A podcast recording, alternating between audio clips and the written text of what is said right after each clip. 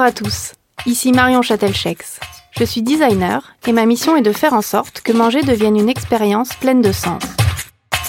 Bienvenue dans Chef d'œuvre, le podcast de la créativité gastronomique.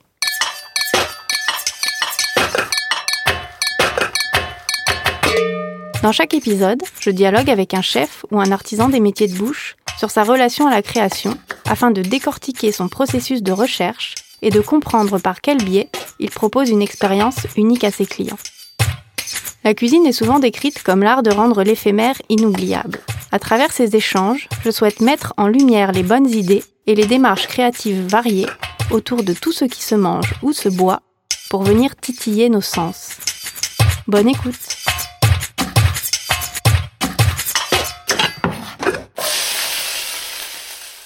Mon invité aujourd'hui a remporté en 1983 le concours du meilleur apprenti de France.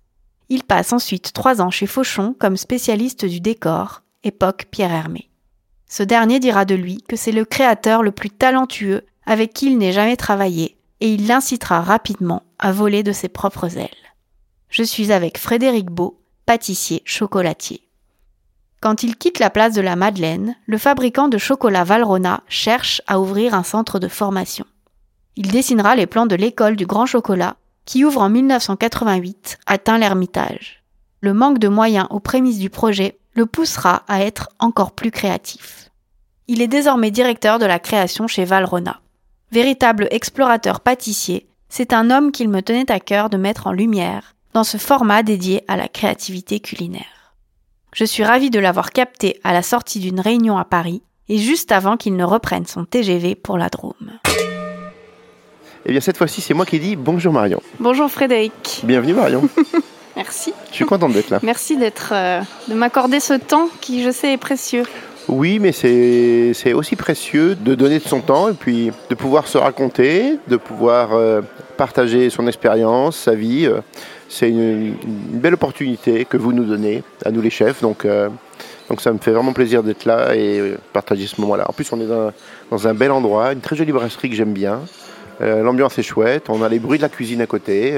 on est dans notre monde. On a posé le décor, ouais, c'est yes. ça. donc on est là pour parler de création mhm. au sens large. Et euh, vous avez à votre actif un grand nombre de créations. Mais pour euh, introduire un peu le sujet, je voudrais revenir sur. Euh, bah, déjà en 1997, vous avez créé la première nogatine au gruet de cacao. Et en 2012, vous inventez le chocolat blond qui s'appelle le dulce. Alors pour les gens qui ne connaissent pas l'histoire, c'est un peu votre tartatin à vous. Oui, alors là, pour reprendre dans l'ordre, la nougatine au gruet, c'est en effet une jolie idée. Alors, votre question est intéressante, Marion, parce que quand vous parlez de création, parfois il y a des choses que l'on a envie de faire. Donc c'est une intention, une envie, et on travaille jusqu'à ce qu'on y arrive. Et, et, puis parfois il y a en effet des tartatins. Donc euh, dulce, c'est en effet euh, une tarte tatin. La nougatine gruée, par exemple, c'est justement pas le même processus, mais quand j'ai quitté Fauchon, que Pierre m'a catapulté à Tain-l'Hermitage, j'ai découvert l'univers de la chocolaterie que je ne connaissais pas, euh, et puis j'ai découvert ces, ces, dizaines, ces centaines de sacs de petites pépites que j'appelais chocolat à l'époque. En fait, c'était du cacao, du gruet de cacao. Et en fait, quand vous prenez dans une chocolaterie, ça sent le cacao plus que le chocolat en premier lieu. Et en fait, euh, quand vous sentez une cacahuète, c'est ni sucré ni salé. On, assimile les odeurs, nous, notre intellect, à du sucré ou du salé. Et, quand je sentais ces odeurs, euh, c'était incroyable. Ça m'a beaucoup inspiré dans la cuisine au chocolat et au grès de cacao que j'ai créé. Et, mais surtout quand j'ai vu ces pépites là qui ressemblaient à des, en fait à des amandes hachées, grillées, je me suis dit mais c'est un truc qui n'existe pas. On n'avait jamais vu jusqu'alors euh, dans un laboratoire de pâtisserie du gruet de cacao, parce que c'était euh, la matière première pour le couverturier. Et donc, euh, je suis rentré à Paris un week-end avec du gruet et je, viens montrer ça à mon boss. Et je lui dis Regardez, monsieur Armé, en chocolaterie, il y a ça. Puis il y en avait plusieurs. Et on s'est dit Mais qu'est-ce qu'on peut en faire? Et Pierre m'a donné l'idée de, faire des essais avec différentes recettes dont une sorte de pseudo-nougatine, qui, n'en est pas une, puisqu'il n'y a pas de sucre cuit caramel. C'est aujourd'hui rentré dans le tronc commun du savoir-faire pâtissier. Mais c'est une recette originale parce que c'est du glucose, de la pectine, de l'eau, du beurre, enfin une sorte de, de de pâtissier dans lequel on mélange du gruet. Et en tout cas, oui, ça, ça a été la première nougatine de gruet de cacao. Euh, C'est passé dans, dans le Tourist Magazine, je crois. Bah, ça aussi, ça, hum, je pense qu'aujourd'hui, ça, ça semble comme une évidence pour tous les jeunes aujourd'hui. Le gruet de cacao, ben, ils, ont, ils ont ça comme du jaune d'œuf euh, et du sucre semoule. Mais euh, à l'époque, c'était un ovni. Et on revient sur la, la tarte tatin pour les gens qui connaissent pas le, et donc, le et donc oui, et donc euh, la tarte tatin, euh, ça c'est ça c'est C'est une un erreur. autre processus de création, c'est Oui. l'erreur. ouais. Alors, Enfin, alors, justement, je dis souvent, est-ce que c'est créé? C'est une bonne question. hein. Est-ce que est-ce que la tarte tatin est une création? J'aurais tendance à dire, mais là c'est dans, dans ma tête à moi, que moi quand je crée quelque chose, c'est parce que ça vient d'une intention. c'est volontaire. Oui, il y a- il y a un souhait, il y a une attente. Tu fais tomber une tarte sur le tapis, euh, en fait, tu ne t'attendais pas à ce que la tarte tombe sur le tapis, et mademoiselle non plus. Alors, je ne sais pas hein, si, si ça s'explique euh, ou pas, mais je fais le distinguo, moi, entre une erreur qui devient euh, réalité la Il tarte y, a, il y a quand même la faculté de l'esprit créatif à, à regarder son erreur et à pas direct la. Voilà, c'est ça. la- Alors, peut-être que là où où il y a peut-être un côté créatif, c'est dans la façon d'appréhender son erreur. Au lieu de se dire, euh, bon, le chocolat est cramé, allez, balance-le, euh, bah, il n'était pas cramé, parce que s'il était cramé, je pense que je l'aurais jeté en effet. Euh, et puis, il avait une odeur et une couleur tellement singulière que je ne pouvais pas jeter ça. Et euh, je, suis, je suis revenu en France avec mon chocolat qui a passé quasiment une plus d'une semaine dans un lieu improbable chaud, mais pas trop, puisqu'il n'a pas brûlé. C'est là où il y a un secret. Alors, la légende dit euh, Monsieur Beau a laissé euh, sur Dans le coin du gaz. euh, C'est pas ça la vraie histoire. Non, mais la vraie histoire, je peux pas la dire, puis j'ai pas envie de la dire parce que, parce Oui. que pour le coup, parce que du chocolat blanc, secret. du chocolat blanc, tous ceux qui nous écoutent, ils en ont tous euh, au moins cramé une fois dans leur vie, soit à la maison, soit au labo, parce que c'est le chocolat qui brûle le plus facilement. Donc là, j'aurais rien inventé. Mais, mais pour le coup, là, le chocolat n'a pas brûlé. Il a ce qu'on appelle maillardisé et a donné naissance, euh, en plus d'un chocolat qui sent euh, le dulce de leche, en effet, la confiture de lait, sans faire exprès, ça a créé, et avec Valrhona, nous avons donc de fait créé une quatrième couleur, 100% naturelle, qui est une jolie salle de jeu pour les chefs, parce que quand je viens à Paris ou, ou en province, que je me promène à Pâques et que je vois du dulce dans les vitrines, euh, dans les œufs, sur les œufs, etc., etc., je, je me rends compte que ça n'a pas fait simplement que rajouter un goût nouveau, Ça rajoute une ça couleur. rajoute une couleur, ça rajoute une texture différente. Euh, voilà, donc euh, ça m'apporte beaucoup de, de plaisir et de satisfaction. euh, J'attends juste ma prochaine connerie en fait. Mais après, la connerie, il faut quand même arriver à la transformer en production. C'est un peu ça la, difficulté. C'est là où en fait euh, mon métier c'est pas que bouffon, mais pour le coup ça l'est parce qu'en fait euh, c'est important aussi notre, notre, notre entretien pour aussi expliquer que quand on, quand on est chocolatier, on n'est pas, euh, euh, hormis avec cette mode du bean to bar, euh, que j'affectionne pas particulièrement.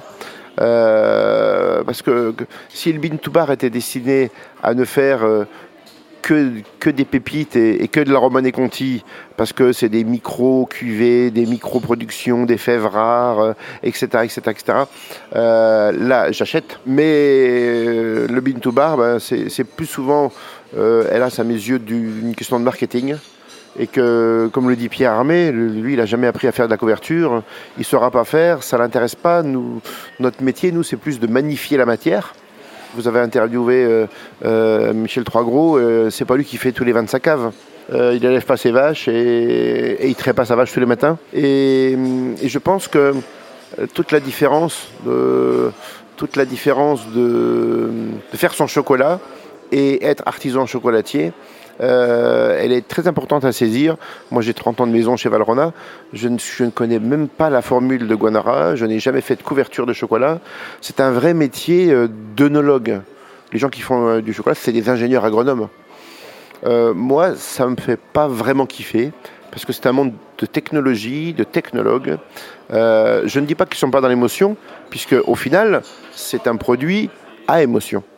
Mais euh, moi, j'aime bien arriver euh, à la fin du processus quand il faut euh, donner la quatrième dimension au chocolat. Et donc, moi, mon métier, c'est pas de, créer des chocolats. Je l'ai jamais fait. Euh, Dulce est vraiment une erreur. mais pour le coup, ça m'a permis de voir le vrai métier des ingénieurs auquel je m'intéressais entre guillemets moyennement parce que je pense que je ne le comprenais pas bien. À l'époque, j'étais jeune. Quand j'ai vu qu'ils ont mis six ans à reproduire ma connerie, euh, ben là, là, on se dit waouh. Parce que faire cramer du chocolat, vous pouvez le faire, Marion. Hein. Je pense ah que oui, ça, je, vous apprends, vous, je vous apprends, vous serez capable. Ensuite, reproduire quelque chose de fidèle, de bon et de régulier. Bah c'est ça, il y a la régularité après. C'est un vrai métier d'ingénieur. Et donc ça, euh, Dulce m'a vraiment permis de me rendre compte que faire de la couverture de chocolat Dulce et a fortiori du noir, là c'est la fève qui, qui doit s'exprimer, le terroir, etc. Euh, c'est un métier extrêmement complexe. Moi, j'aime bien faire le distinguo entre euh, les œnologues qui vous parlent de de fût, qui vous parle d'inox, qui vous parle de micro-oxygénation, qui vous parle de plein de choses. Et puis euh, le sommelier qui, lui, vous fait du storytelling parce qu'il vous emmène. Il va vous créer du bonheur, de l'émotion à travers les associations qu'il va imaginer et vous proposer. Mais le sommelier fait, entre guillemets, le sommelier fait rien. Il ouvre une bouteille, mais, mais Dieu sait que la bouteille est pleine de sens parce qu'en fait, elle va créer euh, une vraie expérience. Quoi. Mm. Et je crois que nous, notre métier, c'est, c'est ça. C'est de créer des expériences, des moments un peu uniques à travers les ingrédients qu'on met en scène. Du coup, vous intervenez pas du tout sur la matière entre guillemets cacao et vous, votre partie de création, elle est vraiment sur le, la transformation de cette matière-là après en pâtisserie ou en chocolaterie avec le bonbon chocolat? Oui, alors ce serait, ce serait mentir de dire que j'interviens pas. En fait, je n'interviens pas, je participe. C'est important la nuance parce que je participe juste par plaisir, mais euh, je ne suis pas payé par Valrona pour euh, participer à la création euh, des prochains grands crus, des prochaines cuvées, etc. Moi, quand je peux, je m'échappe et puis je vais participer à ce qu'on appelle le jury cacaotech chez nous. Et c'est là où on est un peu dans l'antichambre, les prémices des chocolats où on goûte parfois des trucs euh, incroyables, inattendus, géniaux, euh, ratés. Euh, c'est la salle d'essai en fait. Et ça, ça me plaît énormément. Mais ce qui me plaît vraiment le plus, c'est quand j'ai un bébé qui est presque fini et que, et que là, Christophe ou Aurélie me disent Tiens, Fred, je pense qu'on est à la fin. ça, ça, a passé un jury, on passe trois fois le jury d'experts, on passe en test triangulaire, pour voir si vraiment on arrive à reproduire euh, la singularité euh, sur euh, X semaines, X mois, non, non, non, non. Et moi, ce qui me fait kiffer vraiment, c'est de me dire, j'ai un peu ça comme un héritage. Et l'objectif, c'est quand un sommelier vous propose un, bon vin, un bon, un grand ou un pas grand, peu importe, c'est parce qu'il est convaincu que la connivence, la complicité va, opérer entre le vin qu'il vous propose et le plat qui va s'y marier. Et, je pense que notre métier, c'est la même chose. C'est de faire en sorte que euh, quand on va goûter le dessert, vous me disiez, euh, waouh, les textures, c'est incroyable, mais dans ce chocolat, il y a un goût que j'ai jamais vu, où je trouve qu'il y, a des balances d'amertume et d'acidité incroyables. Dans ce chocolat, je sens le, cuir, le camphre, euh, ou bien avec la mangue, un chocolat noir comme ça, aussi riche et pas amer, c'est incroyable, j'ai jamais goûté. Tout ça, c'est des choses qui se passent en bouche et on en est un peu les responsables euh, à, 100%. Quand je dis ça, ça sous-entend, au, travers de nos techniques, on peut euh, complètement euh, magnifier ou tuer une super vanille, un super safran ou un super chocolat. Comme un cuisinier d'ailleurs. un cuisinier, à travers la technique qui peut être mal, mal appropriée, il peut avoir un super poisson. Et si la technique de cuisson va pas, ben, le poisson est plus super à la fin. Et je pense que c'est un peu ce métier double facette que j'ai toujours adoré dans mon métier. Et encore plus quand je suis arrivé chez Valrhona et que j'ai vécu avec beaucoup de connivence avec les ingénieurs agro, c'est de, pouvoir expliquer euh, pourquoi, euh, mettre des mots sur mes ressentis et d'allier la technique, la techno à mon monde sensoriel qui était assez restreint à l'époque. Maintenant, j'arrive à, à, expliquer, à parler un peu plus expert, on va dire. Mais euh, moi, j'ai des ingénieurs que je me souviens il y a quelques années, quand j'ai arrêté de faire des mousses chocolat pâte à bombe, je ne sais pas si ça vous parle, une mousse chocolat pâte à c'est du sabayon, c'est blindé de jaune d'œuf, blindé de sucre. C'est une recette qui est, très ancienne parce qu'elle fait des mousses légères, extrêmement sucrées, donc qui se conservaient très bien très longtemps sans réfrigérateur. Et moi je me souviens, Hélène, qui est toujours chez Valrona, qui est maintenant directrice des ressources humaines et qui est ingénieure agronome, quand on faisait du chocolat, elle me disait euh, J'ai peut-être une question ridicule, Fred, mais euh, pourquoi vous mettez autant de trucs autour du chocolat? Tu te rends compte le mal qu'on se donne à, faire ça? Et vous, vous arrivez, tu sors toute ton artillerie, un coup je te mets de la crème anglaise, et je te mets, et je te mets du jaune d'œuf. Et un jour, je me souviens, on, s'était frité, elle me dit, euh, mais tu veux faire une mousse, une mousse chocolat œuf mimosa ou une mousse chocolat? Faudrait savoir je l'avais très mal pris parce qu'à l'époque j'étais encore euh, bien vif. Et puis je me dis, mais qu'est-ce qu'elle avait raison? Et, en fait, la technique te permet d'imaginer autrement et de se dire, euh, ben, notre métier euh, n'est-il pas de prendre le plus grand soin possible des ingrédients? Alors pourtant, le mot magnifier, on le met à toutes les sauces. Mm. Mais magnifier un ingrédient, ça veut bien dire, en termes de sémantique, ce que ça veut dire, c'est que c'est déjà beau, il faut qu'on le rende encore plus beau. Faut, bah, disons qu'il ne faut pas le dénaturer. Il ne faut pas le dénaturer, il ne faut pas l'inhiber mm. en y mettant, en vidant l'armoire d'épices, euh, en y mettant des, crèmes anglaises euh, riches en jaune, euh, ou ci ou ça. Donc c'est hyper important pour moi. J'ai compris en vieillissant dans mon métier. Alors Pierre, Claude Bourguignon et Pierre Armé m'ont beaucoup appris là-dessus. On n'est pas que des mélangeurs de chocolat fondu et de crème montée. C'est un peu l'impression qu'on m'a laissé pendant pas mal d'années. Je n'en réfléchis pas, mélange, c'est bon, euh, c'est mouche chocolat, hein, on va pas, on va pas s'étendre là-dessus. Euh, bah si, si, justement, avec, des gens comme Pierre, euh, Claude Bourguignon, c'est des gens qui, nous ont permis de, nous poser, de nous faire nous interroger sur pourquoi tu fais comme ça et pas comme ça. Et dans le processus créatif, c'est devenu fondamental cette capacité de se questionner avant d'eux. Bah, il y a ce questionnement sur la matière, mais après, du coup, pour magnifier la matière, il faut lui donner une forme alors, ce travail de la forme, est-ce que vous avez une méthodologie? Comment vous le travaillez? Je sais que quand j'étais venue dans votre atelier, vous m'aviez montré que vous faisiez des moules en anglaise, après vous les thermoformez. Enfin, il y a ce travail de la main, parce que maintenant, c'est assez facile de donner une forme euh, sans plus y mettre sa main et en utilisant des moules euh, tout faits qu'on nous fournit. Je trouve que justement, euh, pour le coup, le, silicone en pâtisserie, c'est un peu un tue-l'amour. Parce qu'en fait, dans la mesure où ça se fait de façon créative, artistique, telle que le font l'équipe de Mokaya, par exemple, eux, ils sont pas dans je te fais des moules qui vont inonder la planète euh, et tous les magasins de pâtisserie. on est dans du euh, sur-mesure. On est dans de l'unique, on est dans du. Il y a, l'idée à la base. Voilà, il y a une idée, il y a une intention, euh, il y a du, design clairement. Il y a une vraie réflexion. C'est en général plutôt la résultante d'un processus qui doit donner naissance à un œuf qui va ressembler à ça. Bah, c'est un moyen pour mettre en forme une idée. Voilà quand le moule en silicone devient juste le truc qui permet de, faire euh, un pseudo caillou dans la vitrine ou un pseudo euh, je sais pas quoi dans la vitrine, là je trouve qu'on est dans le monde de la ressemblance parce que même dans les grandes surfaces maintenant ils font des petits gâteaux moulés en silicone parce qu'en fait c'est extrêmement rapide à produire, euh, ça donne des formes plus ou moins dodues, etc. etc. Je critique pas l'aspect parce qu'il y a des choses assez incroyables hein, en termes de design. je sais que ça vous parle aussi le design, Marion.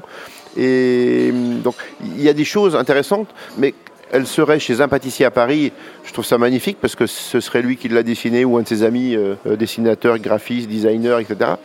Mais là, le problème, c'est qu'on les retrouve, euh, on fait le tour du monde, on les retrouve. On voit la même chose partout. On voit la même chose partout. sur Instagram, tous les matins, tu en as 237 pareils, etc.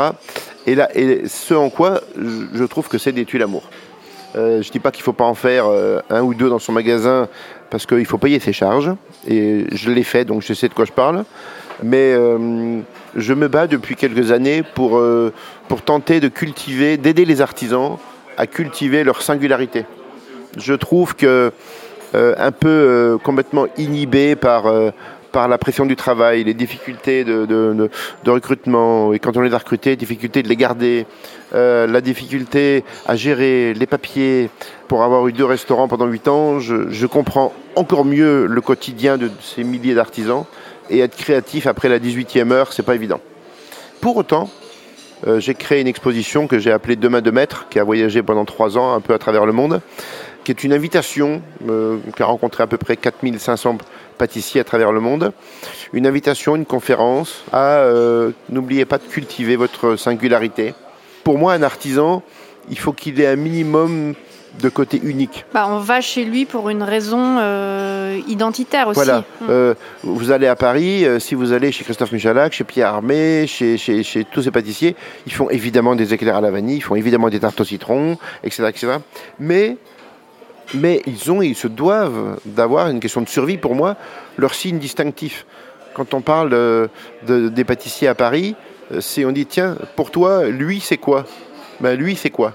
Ou elle, ou elle c'est quoi C'est la création d'une image de marque en fait. Voilà. ça, nourrit, ça nourrit une image, ça nourrit euh, l'image de la marque, ça peut même nourrir la marque d'ailleurs. Et moi je suis un... je disais il n'y a pas longtemps, je suis la Arlette Laguillet de, de la singularité en pâtisserie, mais je trouve que en effet, euh, c'est souvent des façons de répondre à des problématiques un peu trop euh, réduites, un peu trop rapides, biaisées, de se dire oh là là, c'est le beans, euh, il faut produire plus, il y a moins de staff. Et donc on prend des raccourcis qui, je pense, parfois peuvent avoir des conséquences euh, pas anodines sur... Euh, vous savez, aujourd'hui, on dit on va plus acheter un gâteau, on va vivre une expérience. parfois, je trouve que c'est un peu, un peu poussé. Puis à la fois, à la fois pour aller beaucoup chez les pâtissiers, ben oui, quand on va manger des gâteaux chez, chez certains pâtissiers, c'est juste léger ou gras ou sucré et puis joli. Il y a des pâtissiers chez qui, quand on mange des gâteaux, tout de suite, ça nous fait réfléchir. Parce qu'en fait, il y a un message.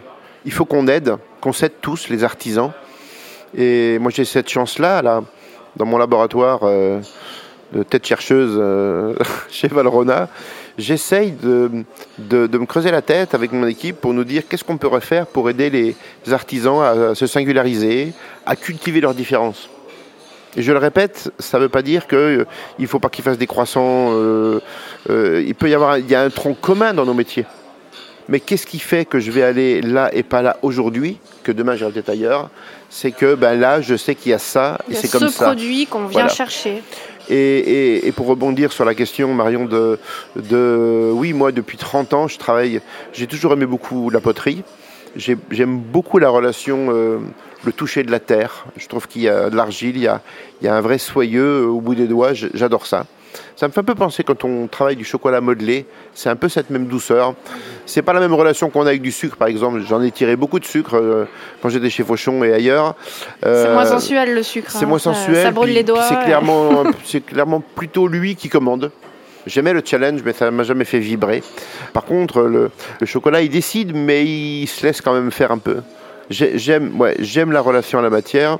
Et puis j'ai découvert, euh, en, commençant à thermoformer mes moules il y a, il y a presque une trentaine d'années, que la particularité de l'argile, ben, c'est qu'on tape dans un bloc euh, maintenant, euh, 5-10 kilos, et puis on pose ça dans la thermoformeuse, on thermoforme, et ça se démoule tout de suite. Ça ne bouge pas d'un iota, puisqu'en fait c'est d'une compacité incroyable, l'argile. Et du peu qu'elle soit suffisamment humide, je l'ai déjà fait en stage, quand on faisait des stages création pâtissière, en disant euh, Bon, avant de faire la mousse, on va juste faire les moules. Mais, là maintenant, oui, oui, tout de suite. C'est pas possible Ben si. Si, regardez, il y a la machine, il y a l'argile. Allez-y, prenez chacun une boule d'argile et chacun se fait son moule. Et en, un quart d'heure, on avait fait les moules de 10 pâtissiers. C'est comme un croquis, quoi, mais en volume. C'est exactement. C'est les prémices de l'imprimante 3D faites à la main. et, je trouve ça magique euh, dès qu'on a un peu compris le thermoformage, hein, c'est que tout doit se voir d'avion. Euh, s'il y a un truc qu'on ne voit pas d'avion, ben, ça ne se démoulera pas. Et, là, et là j'aime, j'aime, je me souviens toujours de voir les pâtissiers qui, qui s'étonnent eux-mêmes de voir sortir de, de leurs mains ça. Et quand ils finissaient le stage, ils ont démoulé leur gâteau, ils rentraient à la maison avec leur gâteau, il y avait une sorte de, fierté, du genre, au purée, ça c'est moi, avec mon petit corps, mes petites mains, c'est moi qui ai fait ça. Et là, je leur disais, ben voilà, euh, il y a des imperfections. Est-ce que vous êtes sûr que vos clients ils vont s'en rendre compte? Est-ce que ça, c'est pas l'œil du pâtissier qui cherche la petite bête? Et est-ce que l'humain, il est parfait? Moi, j'ai des amis qui, depuis 10, 12, 15 ans, font toujours le gâteau qu'ils ont fait à l'école en stage, en argile. Ils l'ont fait une fois et c'est le même. Ils l'ont moulé en plâtre. Puis ensuite, on peut le thermoformer des centaines de fois. Je pense que ça, c'est des choses qu'il faut à tout prix que l'on cultive dans nos métiers euh, les artisans sont. C'est un travail de la main, quoi. Voilà, les artisans, ils, ont, ils ont cette intelligence des mains. Ils sous-estiment beaucoup en eux. Je suis stupéfait quand je me souviens des, quand je faisais les stages de créa à l'école. Ils nous disaient non, non, non, moi je suis pas un artiste. Je dis mais attends, mais là, là pour faire un gâteau en pâte à modeler, t'as pas besoin d'être artiste. hein. Tu laisses juste parler ton corps. Est-ce qu'il y a un monument à côté de chez toi? Qu'est-ce que tu aimes dans la vie? Tu as été manger au restaurant il n'y a pas longtemps? Oui, chez qui? Oui. Euh, C'était quoi le- la décoration derrière vous? Euh, Pourquoi derrière moi Je dis, bah, je sais pas, il n'y a pas de décoration. Pour leur faire comprendre que la création, elle tout, est, elle tout est source d'inspiration. elle est tous Mm. les jours. Euh, là, on est sur un siège euh, capitonné rouge. Il y a je ne sais plus combien d'années, à l'école, on avait fait dans un cahier d'inspiration un, un dessus de gâteau de voyage avec une pâte d'amande écrasée avec un tuyau sur un- une feuille de plastique et ça faisait un capiton de pâte d'amande rouge. C'était l'époque où Christophe était au Plaza. Je crois que c'est Philippe Gif qui avait fait ce, ce cake capitonné. Ben, en fait, la créativité, elle, elle s'alimente euh, partout, euh, ce qu'on peut vivre au quotidien. Et, et cette notion de faire ses moules soi-même, moi, j'ai fait chez Valrhona en 30 ans toutes les maquettes de tous les moules à bûches et à entremets et à petits gâteaux que Valrhona a créés depuis 30 ans. Je les ai tous faits euh, avec de l'argile parce que c'est beau, mais la relation entre un mulot et de l'argile, c'est quand même autre chose. Oui, et puis c'est très immédiat et ben, il y a ce côté aussi euh, sensuel où je pense qu'on sent quand même la main de l'homme. Alors en 3D, on invente des choses euh, qu'on n'aurait peut-être pas inventées avec un bloc d'argile. C'est sûr. Je pense que les deux sont très complémentaires, mais hum, la base du travail manuel est, est à ne pas oublier aussi. Et Ce qui est intéressant aujourd'hui, c'est que euh, on arrive à faire maintenant de- des formes en argile, on peut les scanner 3D, ensuite les imprimer en 3D pour faire des matrices de moules, et là c'est hyper intéressant. Ce qui est intéressant, c'est aussi d'allier les technologies, on laisse parler la main, et ensuite on numérise et on, fige le travail manuel. Mais je trouve que il faut que les artisans aient vraiment des choses chez eux qu'on ne trouve que chez eux. Comme je leur dis souvent, il faut que vous créiez vos petites machines à vous singulariser, vos petites machines à faire arrêter les clients devant la vitrine.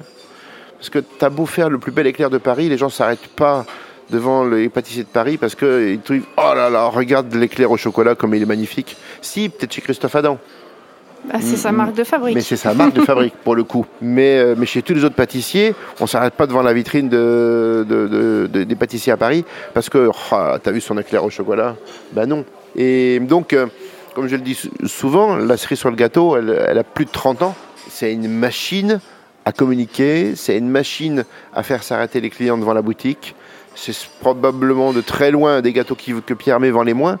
Mais à travers le monde aujourd'hui, on parle toujours de la cerise sur oui, le ben, gâteau. on en a parlé ensemble euh, dans son épisode. Je lui ai demandé Ben voilà. euh, quelle était l'histoire euh, du gâteau. Et je me souviens quand il faisait un stage où des, des gens venaient à l'école, ils nous disaient Oh là là, j'ai fait un stage, euh, ils nous ont montré ce. Mais c'est infaisable, et puis c'est ci, puis ça. J'ai dit Mais arrêtez de regarder la complexité de l'objet et de la façon de le construire. C'est une machine communicante fabuleuse. Moi, ce qui me plaît beaucoup dans, dans- dans- dans dans la création de mon métier, créer pour créer, ça ne m'intéresse pas. Euh, si chez moi. Voilà, je crée ma vaisselle, ma poterie, euh, je fais des tableaux, je m'amuse. euh, mais, mais quand on est dans une entreprise, euh, Bah, c'est la différence entre l'art et le design aussi. Enfin, Voilà, il faut pas- Il y a une le- fonction dans la. Il peut y avoir une fonction dans la création. exactement. Et il, faut bien penser, il faut, il, faut, il faut penser à de la création efficace dans une pâtisserie. On peut de temps en temps se faire plaisir hein, euh, quand on a envie, mais, euh, mais la création dans une, dans une entreprise, elle est là pour servir l'entreprise, pour la faire prospérer, pour la faire être de plus en plus unique, de plus en plus singulière dans son monde. Et, et moi, ça, ça m'excite beaucoup, que la création soit au service de l'histoire d'une entreprise et de sa performance. Ah, puis c'est bon après c'est comme je disais la différence aussi euh, entre l'art et le design, c'est que design on, on crée euh, avec une vocation voilà de que ce soit pratique, Utile. que ça vende et on, on apporte de la valeur ajoutée. Complètement. Alors ça, me- ça me permet de rebondir sur euh, une question sur la comment la contrainte peut être une source de créativité. On en avait parlé autour de la question sur la nouvelle loi des colorants alimentaires qui devient euh, une, une source à se remettre en question justement et à créer et à se dire bon bah on a eu l'habitude pendant des années d'aller coller de la couleur sur le chocolat euh, Bien sûr. parce que c'était voilà tout le monde le faisait. Et, euh, comment on peut revenir à la source aussi justement de la création un- en se posant des questions? Le décor chocolat est un bel exemple. Plus généralement, le décor en pâtisserie. Force est de constater que on est arrivé, je crois, dans la pâtisserie à un niveau de kitsch rarement atteint dans l'histoire de la pâtisserie française quand même. Hein. Et, là, je pense, que, je pense que vous allez comprendre mieux que quiconque de quoi je parle. Mais jusqu'à preuve du contraire, coloriste est un métier. Euh, designer est un métier aussi. Et quand je vois que un nombre incroyable de pâtissiers se sont transformés en pâtissiers, designers, coloristes, stylistes, designers, euh, tout ça dans le même tuyau avec un moule en silicone. Ça, me rappelle toujours mon, petit frère Alexandre est designer. Il a fait l'école de Reims et euh, il, vit mon métier depuis toujours. Mais euh, il a fait avec moi plein de concours, euh, il, allait voir plein d'expos, de salons. et souvent, il regardait, je lui montrais des photos et il me disait Ah ben ça, pour le salon du kitsch et du prêt à gerber, t'es prêt là hein Donc ça, ça m'a toujours marqué. Mais en effet, on est arrivé. Dieu merci que cette loi euh, contre l'oxyde de titane. Euh, euh, alors la, façon dont, et pourquoi ça s'est voté, c'est ridicule. Parce qu'on n'a plus le droit d'en manger. Par contre, tu peux te brosser les dents avec encore, tu peux te maquiller. là, ça craint rien là. Donc donc c'est débile entre nous. Hein. là au moins où ça fait sens, je trouve, c'est que j'aimerais bien connaître qui a dit que le glaçage d'un gâteau devait être blanc comme la nappe là, Immaculée Conception. Qui a dit que le gâteau devait être vert fluo, comme jamais dans la nature tu le trouveras? Qui a dit que les gâteaux devaient ressembler à des Mondrian, euh, et compagnie, compagnie? Je pense que si je le trouvais, on ne serait pas copains. Et il faut savoir que euh, moi j'ai 55 ans, euh, j'ai travaillé pendant des dizaines d'années sans oxyde de titane, puis on a, on a vécu quand même. On a, on a construit, vous saviez faire. On a construit la pâtisserie française, hein, et, mais on s'amusait pas à jouer au, au plâtrier ce qui, ce qui peut-être aurait pu euh, servir euh, mieux. Mais je trouve que justement, peut-être que si on avait mis ça dans des mains de, graphistes, de designers, on serait peut-être arrivé à des choses moins, moins kitsch.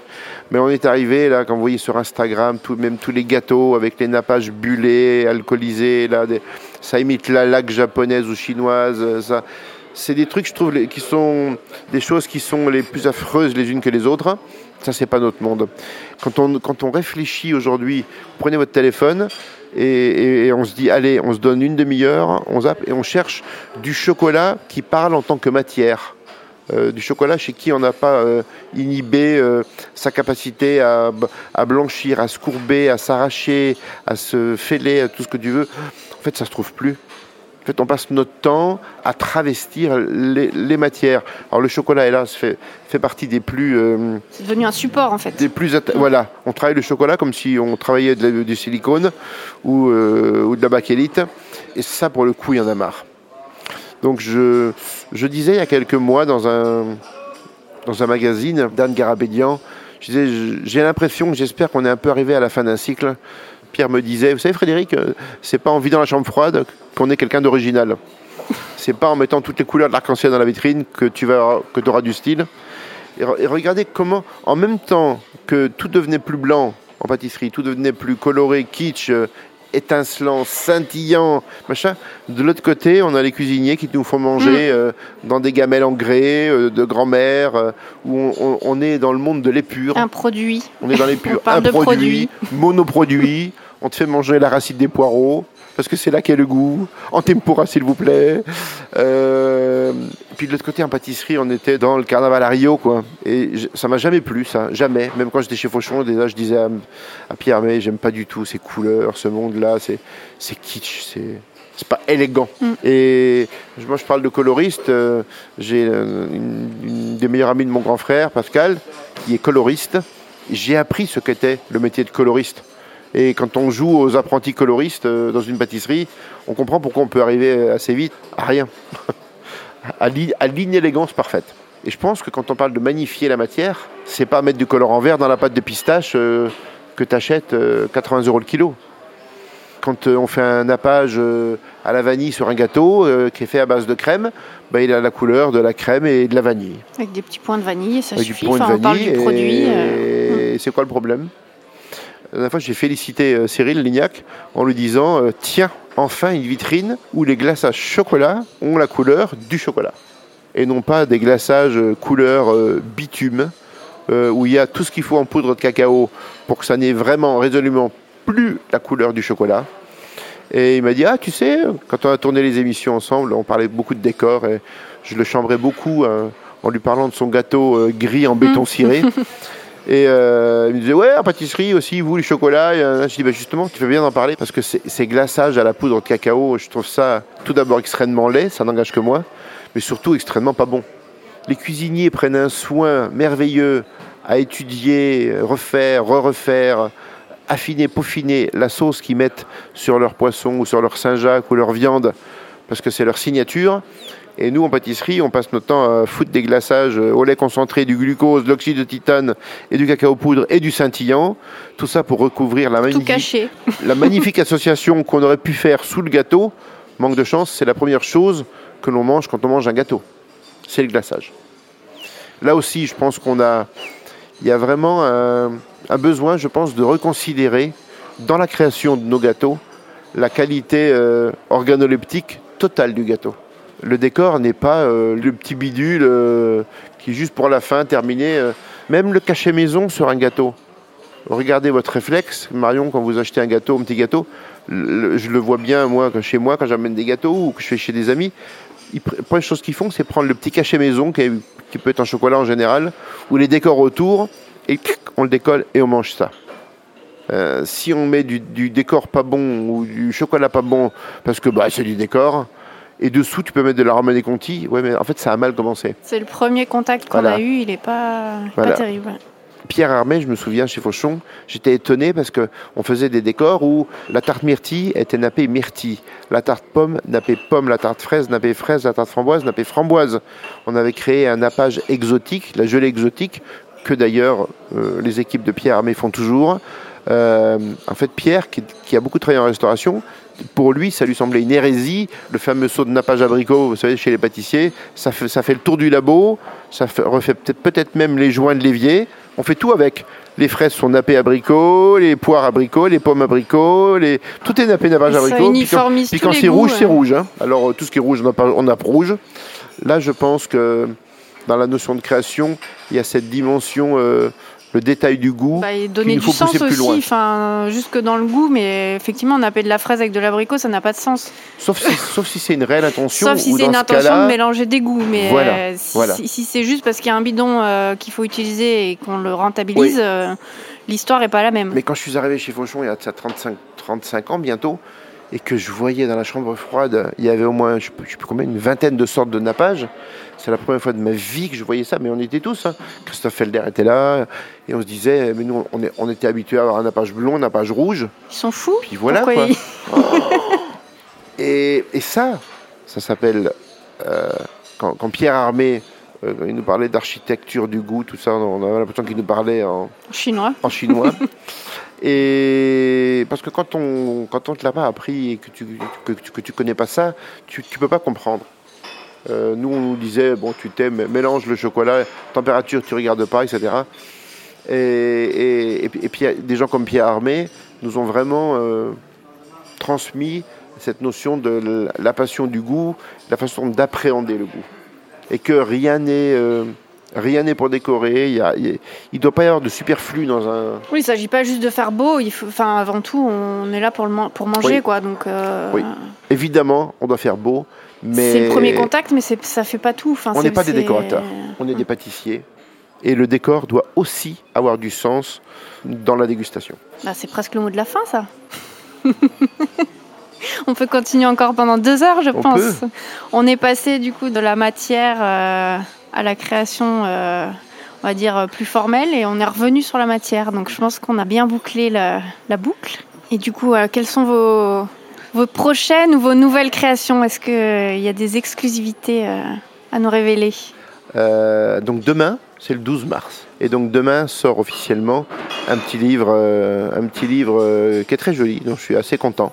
Euh, qui s'appelle Simplement Chocolat, qui sort euh, aux éditions Alba Michel, que j'ai fait euh, avec et pour Valrona. C'était un vrai plaisir de travailler sur des choses les plus simples possibles. L'idée, c'était de faire des recettes que je fais à la maison, pour de vrai, pas pour faire juste du storytelling, mais plus concrètement pour, pour relier à la création. J'ai commencé il y a 12 ans, suite à une conférence de Pierre Gagnère, qui m'a complètement retourné la tête. à travailler sur une façon peut-être différente de voir la pâtisserie, la création dans mon métier de pâtissier, chocolatier, que j'ai nommé la gourmandise raisonnée. Et en fait, depuis 12 ans, je travaille dessus, alors je ne travaille pas dessus à plein temps.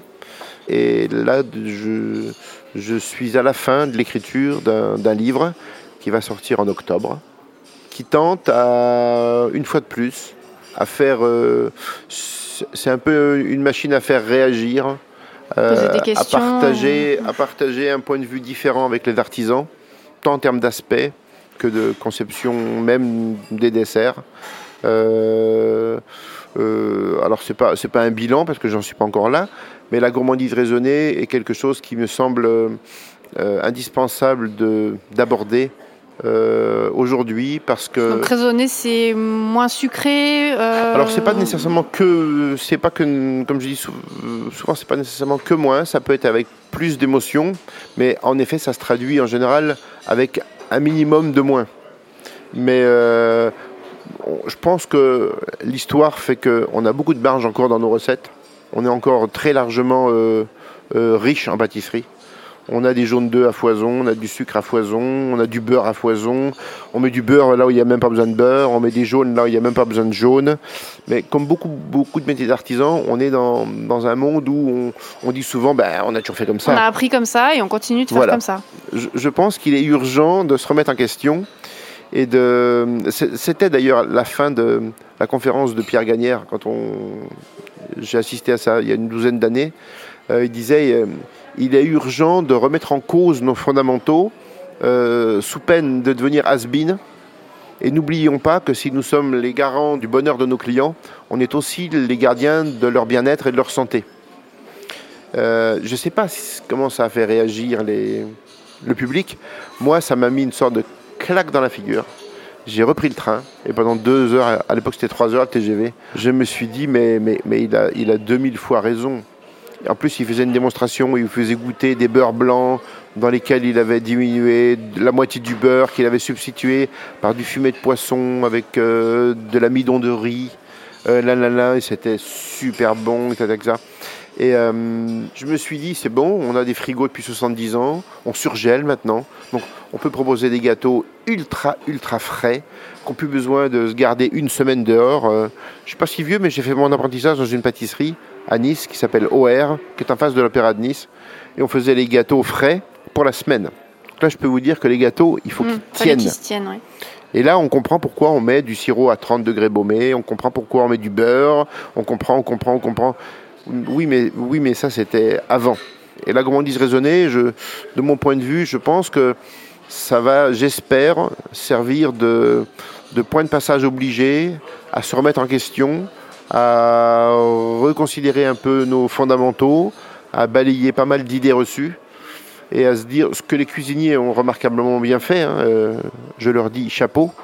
Euh, les cuisiniers ont moins de mal à se remettre en question et à, ils n'oublient pas Auguste Escoffier, mais ils arrêtent il y a longtemps qu'ils ont arrêté de faire du Auguste Escoffier. Dans la cuisine, il y a moins de, j'allais dire moins de technique, mais c'est pas le cas. Mais la pâtisserie, il y a quand même des choses où on sait que si on fait, enfin, on nous apprend que si on fait pas dans tel ordre et de telle proportion, etc., ça marche pas. C'est ce qu'on nous dit. Oui, mais le monde de la cuisine. Il y a un côté chimique un peu dans la pâtisserie. Le monde de la cuisine est aussi euh, chimique et agro que la pâtisserie. Euh, Peut-être plus technique mais je que pense chimique. Que les, je pense que les cuisiniers sont beaucoup plus euh, jugés et obligés d'être dans leur, dans leur époque. Euh, on leur demande alors qu'est-ce qu'il y a de nouveau euh, La presse euh, leur demande constamment. Un cuisinier, on demande constamment qu'est-ce qu'il y a de nouveau. Alors la nouvelle carte, et là, au pâtissier, on lui donne pas sa nouvelle carte, il fait les mêmes gâteaux depuis 18 ans. Donc on est dans un monde, de ce fait, culturellement, moins changeant. Et je pense pour autant qu'aujourd'hui, il est urgent de repenser ou de penser comme je, j'aime bien dire que si les Gaston Le Nôtre, les Yves Turiès ont été les grands pionniers de leur époque, il faut qu'on soit, euh, nous tous, les artisans d'aujourd'hui, il faut qu'on soit des pionniers de notre époque. Et que si eux ont écrit une partie de l'histoire, il faut qu'on continue à l'écrire. Il faut pas rester Il faut qu'on l'écrive. Mm. Voilà, il ne faudrait pas que notre prochaine génération continue à faire les, ce que les Le Nôtres ont fait, parce que eux, eux, ils ont clairement osé changer la donne. il y a beaucoup de jeunes qui vont, qui vont nous écouter. Euh, il n'y a aucun jeune qui sait que le, cercle en inox, c'est euh, Gaston Lenôtre et Yves Turiès qui l'ont inventé. Et Yves Turiès, il est toujours vivant. Donc on ne parle pas de 250 ans hmm. là. Donc euh, juste, juste, avant Gaston Lenôtre et Yves Turiès, quand on, on utilisait l'expression de monter un entremet, c'était dans tous les sens du terme. Quand il s'agissait de monter l'entremet couche par couche et que le rez-de-chaussée devait supporter les trois étages. Donc euh, ceci explique le beurre, la crème au beurre, la la la la la la. Grâce à eux, Gaston Lenôtre et Yves Turiès, qui ont eu cette idée géniale grâce à la surgélation d'utiliser de la crème fleurette montée, de faire des mousses, etc. Des choses beaucoup plus aériennes. On a commencé à couler des entremets et non plus à monter des entremets. Et ça a été la révolution. C'est la révolution, ouais. Voilà. Hmm. Et je ne dis pas qu'on a une révolution à faire, mais en tout cas, on, on, se peut doit, penser autrement. On se doit de continuer à faire vivre l'évolution de notre métier. Donc, euh, moi, moi, je me dis que le, temps que je passe, j'espère et je fais tout pour tenter de mettre ma pierre à l'édifice en me disant tiens ben le père Beau euh, il aura permis de faire ça il aura permis de faire ça et, et, puis un tel aura fait ci un tel aura fait ça je, je pense que c'est important que chacun se sente euh, comme un peu écrivain d'un petit morceau de l'histoire Bon, bah super. Et tout ça, on peut du coup le suivre sur euh, toutes vos actualités, vos réflexions. On les voit sur Instagram, sur votre compte, Frédéric Beau. Alors oui, je suis pas un grand. Vous n'êtes pas un grand fan Non, je crois que je suis pas. Non, alors en fait, j'adore Instagram. Euh, ce qui me fait plutôt gerber, c'est la façon dont, c'est utilisé. Euh, je suis usé, fatigué du manque d'imagination de ces millions de, de, copieurs sur Instagram. Je sais pas j'ai l'impression qu'il y a un créatif pour 3 millions de suiveurs, d'imitateurs. Et c'est un peu là où tu vas faire tes courses à pas cher. Quand tu n'as plus d'idées, tu vas copier ce qui se fait sur Instagram. Je trouve ça un peu, un peu abétissant. Euh, et puis pour le coup, moi qui vis, euh, moi qui parmi les chèvres dans la Drôme et dans l'Ardèche, euh, je trouve ça hyper intéressant Instagram parce que on a, je peux voir tout ce qui se passe à travers le monde, mes amis à travers le monde. et puis parfois on a l'impression d'avoir inventé un truc, puis on se rend compte que sur Instagram ça a été fait il y a deux ans à Cape Town. non, en fait, n'est pas toujours moi, moi, je trouve que ça nous permet de, parfois de se calmer un peu, du genre, ouais, c'est une idée à moi. Non, non, en fait. Va voir sur Instagram il y a trois ans, tu vas voir, chez Pépito, tu vas voir, il l'a publié il y a deux ans et demi. Donc, en fait, c'est pas toi qui l'a inventé. C'est un bon outil de veille, quoi. C'est un bon outil de veille, tout à fait. Et, je pense qu'aussi, il faudrait qu'on ne réduise pas le métier du pâtissier qu'à une belle photo Instagrammable. La fois, je me posais la question, je me disais, mais euh, tu ne vois jamais un croquis de gâteau sur Instagram? Euh, bah, moi, c'est ça aussi qui m'a donné envie de faire ce podcast, c'est se dire qu'est-ce qui se cache aussi derrière euh, ce qu'on voit sur Instagram, qui est une image on a l'impression que c'est de la création, mais en fait, comment on arrive à, cette photo qu'on poste sur Instagram On a, l'impression qu'Instagram, c'est une sorte de défilé de mode sans fin. Parce que c'est le, le, point final, voilà, c'est le défilé. Mais en amont du défilé. C'est celle qui a la plus belle robe, la plus. Il y a eu les croquis, les mises au point, les essayages. Euh, mais ça, on le voit pas. Mais ça, on le voit jamais. Donc, c'est aussi ce qui m'a donné envie de venir à la rencontre de chacun pour comprendre euh, comment. Euh, bah, chaque artisan, euh, cuisinier, pâtissier travaille et euh, bah, arrive à, ce résultat qu'on voit qui est visible. Mais derrière, il y, a beaucoup de, travail, de remise en question, de recherche. Et ça, c'est l'expérience qui nous, forge euh, à faire ça.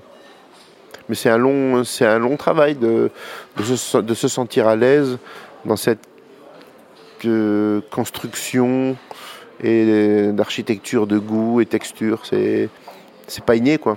Alors il y en a qui ont du talent euh, inné, oui. Définitivement, des gens comme Pierre Armé, il est né avec, euh, un peu comme s'il avait un don pour chanter. Mais voilà, il y, a une forme de, ressenti, de, ça semble tout de suite ou évident ou pas, mais euh, moi il me stupéfiait d'autant de limpidité dans sa tête quand il fallait faire des essais. Hmm. Bah, c'est ça, moi, il m'a montré des croquis. On a l'impression qu'en rien qu'en dessinant et en construisant son schéma d'équilibre, la recette est déjà très bien équilibrée alors qu'il l'a pas testé. Moi, je me suis beaucoup beaucoup nourri. Je pense que je, je, pense que je fonctionne beaucoup comme ça avec juste des petits croquis d'intention, parce qu'en fait, c'est comme déjà préassemblé dans la tête. Euh, la mémoire du goût est basée sur la mémoire. Moi, j'ai appris ça aussi avec euh, Claude et Pierre. de ne pas manger juste par faim, de réfléchir, d'être sensible aux textures, aux odeurs, aux goûts. Parce qu'en fait, c'est ça qui te construit ta caisse à outils dans la tête. Quand on parle de pourquoi on choisit tel biscuit plutôt qu'un autre, euh, est-ce qu'on met un crémeux, ou est-ce qu'on met une ganache montée ou une ganache mousseuse euh, en opposition à une bavaroise ou une mousse ci ou ça? Donc, qu'est-ce qui fait qu'on arrive à créer des associations, ne serait-ce que par l'imaginaire? Ben, c'est, toute cette mémoire olfactive, visuelle, tactile. Je m'estime, je m'estime entre ça et ce que j'ai appris chez Valrona dans tout l'univers du chocolat, et pas que chocolat, parce qu'un ingénieur agro, il ne sait pas faire que du chocolat. J'ai, je pense, énormément, énormément de chance d'être tombé dans ce monde-là où, en fait, ça m'a permis de, me forger mon, mon univers, euh, ma, caisse à outils euh, euh, sensorielle. C'est ce que j'essaye de transmettre à mes équipes en leur disant pâtissier ou cuisinier, si vous saviez comment ça peut être beaucoup plus riche que simplement ce que tu imagines. Parce qu'à la base, dans un labo, on dit Ouais, tu sais, à 6 h du matin, euh, on fait pas de la technologie. Oui, oui, mais on est tous d'accord, je l'ai fait aussi. Mais c'est pas parce que euh, tu te à 6 h du matin que tu fais des gâteaux qu'il y a des moments tu n'as pas le droit de te poser et puis voir, imaginer ton métier autrement. quoi. Je pense que moi, tous mes amis qui sont cuisiniers, pâtissiers, qui, qui sont différents, euh, et qui cultivent leurs différences, c'est parce qu'ils ont cette capacité à, à, se poser et pour euh, certains à, clairement savoir sortir du cadre. Bah, définir son propre cadre aussi, enfin, savoir où, on a envie d'être et, et, comment on prend sa place. Ils ne sont pas dans le mimétisme. Donc voilà, c'est ça, j'invite à la, à la singularité, faire du soi-même et pas du comme. Bon, bah, ça sera le mot de la fin. Merci Frédéric. Merci Marion, c'était un plaisir. Frédéric est un personnage haut en couleur, passionné, curieux et ouvert sur le monde, ce qui est la base même de la créativité. Cet échange aurait pu continuer une heure de plus en parlant des essentiels, un recueil de recettes et de techniques pâtissières et chocolatières qu'il a créé avec ses équipes à l'école Valrona et qui permettent aux professionnels de la gastronomie d'innover sans limite. À la maison, vous pouvez découvrir les six livres qu'il a écrits depuis plus de 20 ans et qui sont toujours des best-sellers. Dans son petit dernier, Simplement Chocolat, sorti le 12 mars dernier, il partage avec générosité ses recettes et rend le travail du chocolat accessible. Assure dans les mois à venir le sujet de la gourmandise raisonnée, qui le passionne et sur lequel nous avons continué l'échange en attendant son train pendant un bon moment. Difficile d'arrêter Frédéric Beau. J'espère que cet échange vous aura plu autant qu'à moi. Il a été un vrai bonheur à enregistrer et à redécouvrir en l'écoutant.